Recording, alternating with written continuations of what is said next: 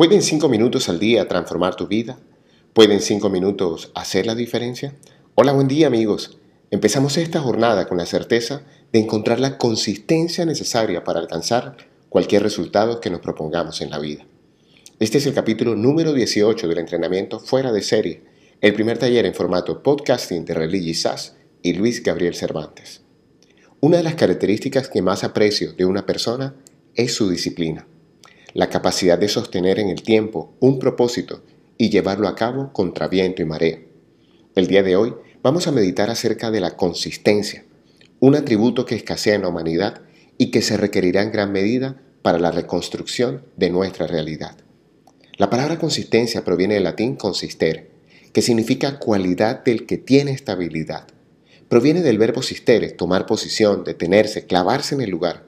Su raíz estare significaba estar de pie, y comparte familia este vocablo con resistencia.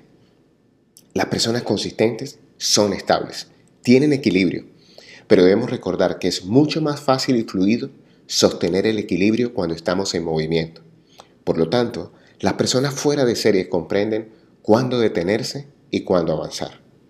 Pero cuando revisamos las acepciones de la palabra consistencia, nos encontramos con dos definiciones que serán la clave para comprender cómo llegar a nuestra mejor versión.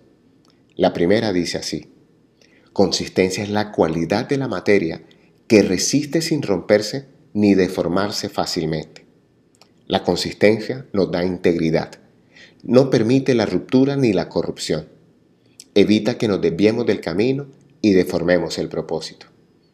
Esa es la diferencia entre la palabra consistencia con una que ya estudiamos algún tiempo atrás, la resiliencia. La segunda acepción de consistencia dice así, cualidad de lo que es estable, coherente y no desaparece fácilmente. Y esta definición sí que me encanta. Define con estas tres características, estabilidad, coherencia y difícil desaparición, las cualidades de las personas consistentes. La consistencia nos recuerda la firmeza que todo ser humano debe desarrollar en su vida.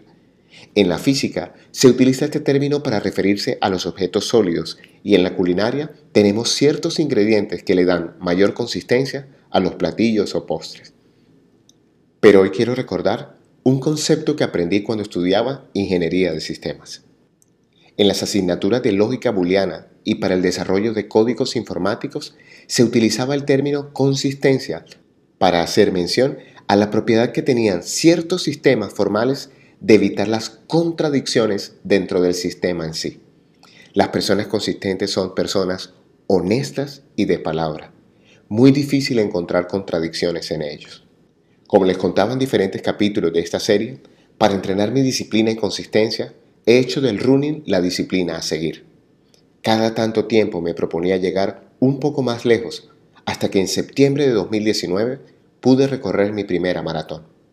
Para poder alcanzar esa meta, Tuve que entrenar durante más de cuatro meses solo para esa carrera y por supuesto tener de antemano la experiencia de cinco medias maratones.